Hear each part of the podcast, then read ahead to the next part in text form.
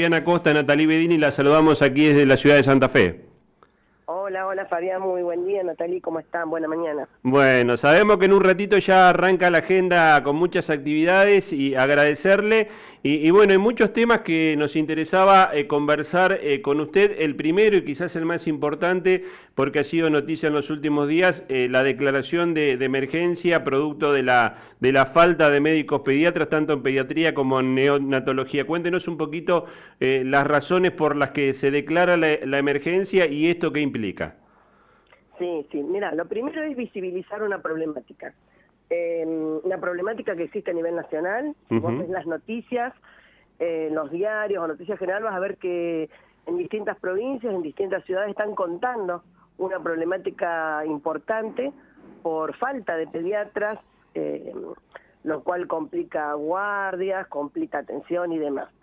¿Cómo es la situación puntual en la provincia de Santa Fe? En la provincia de Santa Fe estamos cursando, al igual que el país entero, eh, lo que nosotros llamamos la alta demanda respiratoria. Claro. esto? Esto es el momento del año donde aumentan los casos respiratorios, bueno, producto de, la semana epidemiológica, de las temperaturas, de la situación estacional. Esto habitualmente junio, julio y agosto. Este año se adelantó un poquito, empezamos en mayo, pero también quiero aclarar algo para que la población sepa que eh, de la mano de pandemia, del aislamiento, de que los chiquitos no iban ni al jardín, ni guarderías, ni demás, 2020, 2021 no tuvimos. Es decir, e, esto que era habitual no, no, no tuvimos. Sí tuvimos algo en 2022, pero poco. Y bueno, 2023 no es que aumentó, sino que volvimos a lo habitual prepandemia. Este año es como que todo empezó a reordenarse y es a lo habitual, digamos, a previo al 2019. Bien, eso como primer lugar. O sea, no es que tenemos más cantidad de infecciones, sino lo que teníamos habitualmente. Ahora, de la mano de esto, lo que yo te decía, eh, el recurso de médicos, pediatras y neonatólogos es muy, muy finito, pero a nivel nacional. Nosotros en nuestra provincia tenemos 1.600, eh, su distribución probablemente no sea del todo equitativa, pero esto ocurre con todas las especialidades. En general, queda cerca de, de la universidad donde se formó, generalmente ocurre. Entonces está en mayoría en Departamento Rosario y, Departamento Capital. Y luego, bueno, una distribución, este, eh, por eso digo, no tan equitativa en el resto de la provincia. Eso es algo complejo de, redistribuir, pero bueno, vamos a ir generando, venimos hablando con las distintas regiones, em, situaciones, ¿cómo decir? Em, por ejemplo, residencias. Estamos generando residencias en distintos lugares, intentando que a lo mejor un, un médico que se recibe en Rosario o en Santa Fe y es de otra eh, nacida y su familia está en otro lugar, bueno, pueda formarse. Esas son, son pequeñas este, señales que uno va dando y ya con la posibilidad que después ingresen en la planta de la provincia y puedan trabajar tanto en el sistema público como en el privado. Pero ¿por qué la emergencia? Uno te decía visibilizar. Y dos, y dos, en este momento, donde el número de pediatras que te ibas acotado y no tenés, porque decir, bueno, vamos a contratar para este momento más cantidad para reforzar las guardias y demás, no es tan factible, pues no tenés el, recurso nuevo no existe. Entonces esto nos dota de un presupuesto para poder tener módulos que puedan em, compensar al, personal de enfermería, servicios generales, pero y también el médico, eh, las horas que tengan que cubrir en, la expansión de camas. Es decir, por ejemplo, en internación hemos aumentado el número de camas. Eh, tenemos la posibilidad de aumentar más si, si en julio se presenta el pibe y tenemos problemas, podemos, pero ¿cómo hacemos quién, quién, quién atiende esas camas? Entonces, esta emergencia nos dota de la posibilidad presupuestaria de poder hacer frente, hacer frente a este momento de mayor demanda, donde la cantidad de personas especialistas en pediatría son poquitas. ¿Esto por qué no pasa a lo mejor en otras áreas? Em, porque el médico de adulto, el médico de adulto, eh, vos tenés el clínico, tenés el generalista, y a veces de otras especialidades pueden ir a colaborar, ¿está? En pediatría es mucho, mucho más específico. Y estamos atravesando esta crisis que viene en aumento, que los jóvenes no, la están eligiendo como especialidad, entonces bueno, hay que trabajar en visibilizar esta problemática y generar condiciones, mejores condiciones de trabajo y mejores condiciones en estas especialidades que son clínicas, clínicas, esto nos está pasando con Ministra, inclusive uno repasa por ahí noticieros internacionales y esto es un fenómeno que se está dando en el mundo.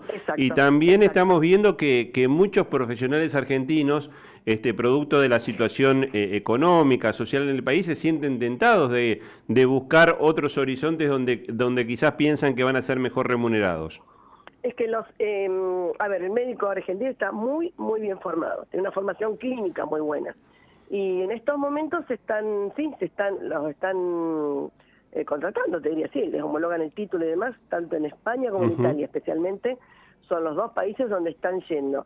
Y ahí, bueno, eh, eh pediatras y otras especialidades, porque, bueno, claramente, a ver, cuando uno cobra en euros, este, al cambio y demás, es, es bastante tentador el, el, cambio. Doctora, usted hablaba de una suerte de combinación de factores, ¿no? Venimos de la salida de la eh, eh, pandemia, la cuarentena, eh, muchas medidas se han flexibilizado. Sé que también la gran preocupación pasa por el tema de la vacunación, especialmente en los, en los más pequeños.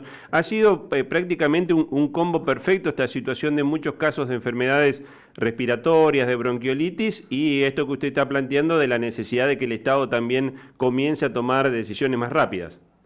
Tal cual, tal cual. Tenemos que, mm, ir leyendo lo que está ocurriendo, ir adelantándonos. Por eso el, tema de la emergencia fue una manera de poner, digo, en, agenda la temática, visibilizarla, poder em, dar una solución al menos, al menos para estos meses de alta demanda, pero más allá de eso, empezamos a trabajar en medidas a largo plazo, porque esto, eh, digamos, eh, este, este temática ahora en estos próximos meses lo vamos a superar, pero hay que pensar a largo plazo. Entonces, eh, lo hemos hablado con el gobernador Omar Perotti, se ha interesado muchísimo en este, en este tema, le explicamos lo que está ocurriendo con el tema pediátrico y en general, vos sabés que en el mundo, vos lo dijiste recién, ¿por qué España está llamando? Claro. Porque también tiene esta crisis.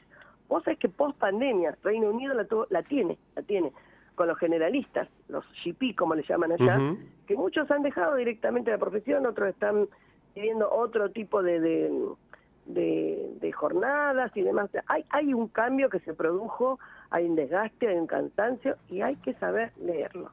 Entonces estamos pensando en comenzar a trabajar y en pensar algo que, que siempre se habla pero que no avanzamos, que es la carrera sanitaria.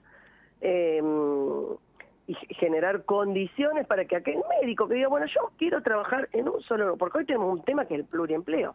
¿Mm? Por lo menos, por lo menos en tres lugares, por lo menos. Claro, claro. Doctora, y, y, la emergencia, uno lo liga eh, por ahí al tema de, lo que más conocemos que es la emergencia eh, en seguridad, donde también se abrevian los procesos administrativos del Estado. Este decreto que ha firmado el gobernador también puede mm. disponer, además de la reubicación de profesionales, eh, reforzar la carga horaria que tienen. No, no, no. reforzar la carga horaria, no. Eso lo hablamos bien con el gremio. Eh, como es una emergencia, por supuesto que es, lo tuvimos en la emergencia sanitaria COVID también, y nunca tomamos esa medida. Digo, en este momento, como la pandemia no hubo necesidad, está en el punto uno, si no me equivoco, que dice que se puede disponer no de aumentar la carga, eso no, no, pero sí este eh, pedir que vayan a reforzar otro, otro lugar. No, no, no hay necesidad de eso, llevar total tranquilidad también al grupo médico que ya está bastante cansado. Eh, que, digamos viene con un desgaste tremendo, así que no, no, eso no es una medida que se vaya a tomar, esto va a ser consensuado, quien quiera, eh, porque esto lo hemos hablado previamente, lo hemos hablado con Remo, hemos estado reunidos con grupos de, pediatras, se apareció no estuvo, tranquilidad que ellos mismos ven que quieren cuidar su servicio y que hay que reforzar un día, bueno, se, se, se ofrecen para ello y van a cobrar, van a cobrar el módulo pertinente un valor acorde al valor de mercado por, por ese día y esas horas, ¿no? Las famosas, las famosas residencias que se daban en los profesionales que están a punto de recibirse, digamos, también pueden ser una, una alternativa, digo, para reforzar las guardias, la, atención pediátrica. no, no, eso, eso, eso es un punto que ya, ya se utiliza. Eh, la temática fue, por ejemplo, el año pasado que ingresantes a pediatría eh, tuvimos residencias que quedaron vacantes, que no se cubrieron. Claro. Ahí comienza eh, la, problemática mayor. Esto pasó en todo el país, esto pasó en todo el país. Te diría que fue menor en Santa Fe y sin embargo estamos eh, acusando el impacto. En este año, este año, sobre 62 cargos en pediatría, hay anotado 50. O sea que por lo menos hay anotado. Pero fíjate vos que hay 12 cargos que, que no se que no se han postulado para ocuparlos. Claro. O sea, en otras especialidades, yo te puedo otras especialidades, donde a lo mejor tenés 20 cargos, por decirte, y tenés 100 inscriptos. ¿Está? Entonces, eh, hay una hay una temática, entonces hay que ver por qué pasa esto en pediatría, lo tenemos detectado el por qué. Doctora, eh, después de la pandemia están reapareciendo algunas enfermedades que estaban eh, al menos muy controladas en la Argentina. ¿Qué nos puede contar de, de los casos de meningitis que se están dando y esto ya directamente relacionado al tema de la vacunación de los pequeños? Claro, bueno, es que en realidad están relacionados con eso. Está relacionado, mira, te hago un poquito de historia, sí. estuvimos fin del 2022 y sobre este año también haciendo campañas de sarampión, eh, en realidad era la triple viral, pero para reforzar sarampión y la de Sabin para reforzar polio, porque sabíamos de casos en Estados Unidos y casos en Brasil, eh, y estamos a un avión de distancia, por tanto había una alerta importantísima en Argentina, así que se estuvo trabajando mucho en estas vacunas, pero porque tiene que ver con esto, que la aparición de casos tiene que ver con eh, un calendario de vacunación que ha disminuido los porcentajes de, vacunación. Eh, por eso es el, comunicado que sacó el Ministerio de Salud Nacional, un poco para advertir a la población, para alertarla de que es importantísimo la vacunación. En nuestro caso, la vacunación de meningococo son tres dosis, cuando comenzamos de, de recién nacidos, son a los tres meses, cinco meses y a los quince. Tenemos buena vacunación en la primera dosis, que eso también nos habla de que van a los controles inicialmente, estamos arriba del 90 por, 92% en la primera dosis, eso está bien. A la segunda, que es la del quinto mes, tendrías que tener la misma cantidad, si vos le pusiste los tres, y le pones los cinco, baja, baja al 82%, entonces ya tenemos un porcentaje de gente que no fue. Y en la tercera, que es el refuerzo, que es a los 15 meses, estamos en el 55%. Fíjate vos qué tema. O sea, el mismo chiquito que se puso a los tres, que se puso a los cinco, no está yendo a la de los 15 meses. Entonces, ahí es donde se está esta advertencia del nivel nacional diciendo, eh, mamis, papis, abuelos, si no se vacunan los chicos, estamos viendo algunos casos que han aumentado en el país, esto es, es, es algo evitable, es algo evitable con la vacunación. Eh, así que esto, insistir, la vacunación de meningitis, la vacunación de calendario, la vacunación, ahora decíamos la antigripal, ¿no es cierto?, los chiquitos de seis meses a dos años. Eh, esto a veces está bien, es lógico que los padres no sepan exactamente el calendario. La consulta, la consulta, llevar a los chiquitos a la consulta, eh, hasta, el, hasta el año la, la consulta mensual para ver si están creciendo, si están eh, Ahora los vacunatorios han vuelto todos los centros de salud, a los centros de atención primaria. Descentralizado, es decir, a los centros de atención primaria están en los hospitales donde teníamos vacunatorios. El privado que tenía vacunatorio tiene su vacunatorio con todas las vacunas también. Están, o sea, no tenés que ir a un lugar específico, ¿está?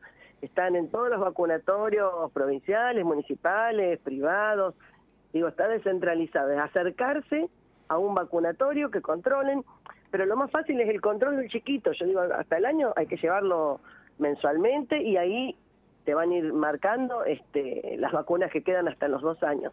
Saber que en los primeros dos años de vida está el mayor porcentaje de vacunas y es la población más vulnerable, porque vos tenés los refuerzos del año, pero después tenés los de los 15 meses, entonces 18 meses, eh, que los papis consulten con los pediatras, aunque sea con un llamadito, que hagan ver los carnets de vacunación, que se acerquen y, y no dejar pasar esta oportunidad, es pérdida de oportunidad. La vacunación es la manera de prevenir enfermedades. Y se ha perdido ese ejercicio eh, con, con el tema de pandemia. Ministra, eh, hablando de cosas evitables, el fin de semana se habló mucho acerca de lo que tiene que ver con abusos a menores y estas declaraciones de algunos dirigentes nacionales, eh, un poco vapuleando lo que es la ley de educación sexual integral. ¿En qué situación se encuentra hoy la ley de educación sexual integral en Santa Fe y qué otras políticas se están llevando adelante eh, para poder fortalecer la visión de género dentro de la salud? Sí, qué importante. Bueno, dentro de, lo que es el, Ministerio de, Salud, tenemos lo que es la, lo que es salud sexual y reproductiva. Ahí se trabaja más que nada con lo que es eh, adolescencias y, educación que se lleva a escuelas y esto. Lo importante es sí que, que, que la ESI esté en, en vigencia, que esté en rigor y que en las escuelas desde pequeños sean, sean educados sobre, sobre su cuerpo, sobre sus cuidados, porque es la única manera de evitar violencias en las infancias. No sé en qué estado está en estos momentos la, la ley, eh, sé que nosotros trabajamos, pero más que nada en adolescentes.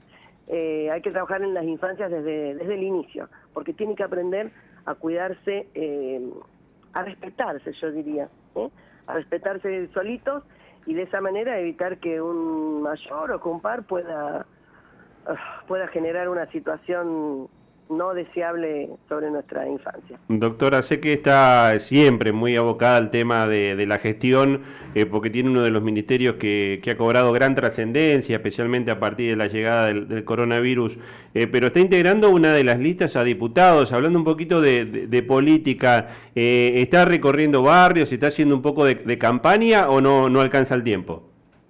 La verdad es que, mm, a ver cómo explicar, nosotros la campaña es la gestión. trabajando en la gestión. Pero ah. claro, claro, la verdad que tenemos mucho trabajo como para eh, descuidarlo. ¿eh? no hay manera hoy de no estar abocado al día a día. Eh, más te digo, en lo que es pediátrico estamos con la alta demanda respiratoria. O sea que uno está yendo a, los hospitales o centros de salud, pero con la habitualidad que, teníamos. Trabajamos temprano como ahora desde, desde Ministerio, sea Rosario o sea Santa Fe, hoy estamos en Rosario y, ya luego hacemos alguna una agenda de recorrido viendo qué ocurre, qué falta, qué pasa, pero en lo que tiene que ver con nuestro ministerio, porque vos sabés que salud tiene tiene una, una, una, llegada a la integralidad de, la vida de la persona, ¿no? Cuando uno va al centro de salud, yo siempre digo, el centro de salud, la escuela y el club del barrio son la cabeza de playa para, para entrar en el barrio, incluso te digo, con un buen trabajo para que nuestros chicos y chicas tengan proyectos de vida y, y evitar de alguna manera o trabajar en tema violencia. Es el modo de, de, ingreso, porque el pibe viva que vos no lo vas, que no lo encuentres en la escuela porque no va, o va al centro de salud porque se enfermó o le pasó algo, y si no lo vas a encontrar con una pelota en el barrio, en el, en el club. Entonces yo digo, son los, son los lugares donde más o menos este hay, hay que estar cerca, pero la verdad es que sí, seguimos con, con, con el trabajo que, que es mucho. Y la idea, bueno, de integrar esta lista es poder, poder trabajar, hablábamos del tema de pediatría, por ejemplo, es poder trabajar en aquellos temas que vemos que desde lo ejecutivo uno em, tiene trabas o no tiene eh, elementos para poder mejorar cosas. Entonces mm, nos ha pasado en este tiempo de ver qué cosas necesitamos para que eh, la gestión o la, vida, que es lo que más nos interesa de la gente, pueda mejorar. Y a veces hay leyes, hay leyes que van cambiando la, vida de, la gente. Eh, hablábamos de esto, te decía recién de pediatría, bueno, pensar seriamente en la carrera sanitaria, pensar seriamente en la generación de cargos que permitan que, los médicos, que los pediatras puedan tener un, sueldo adecuado trabajando en un hospital. Esto lo hicimos en algún momento con neonatólogos, esto fue hace muchos años, bueno, creo que hay que retomar algunas de estas políticas, creo que hay que trabajar, eh, porque estamos en nuevos escenarios, en nuevos escenarios. Eso es e-, esa es la idea. Eh, doctora, la última. Sé que en un ratito está anunciando ahí en Rosario el tema de la campaña de vacunación antigripal. Sí, estamos con, con, campaña, venimos muy bien con lo que es adultos.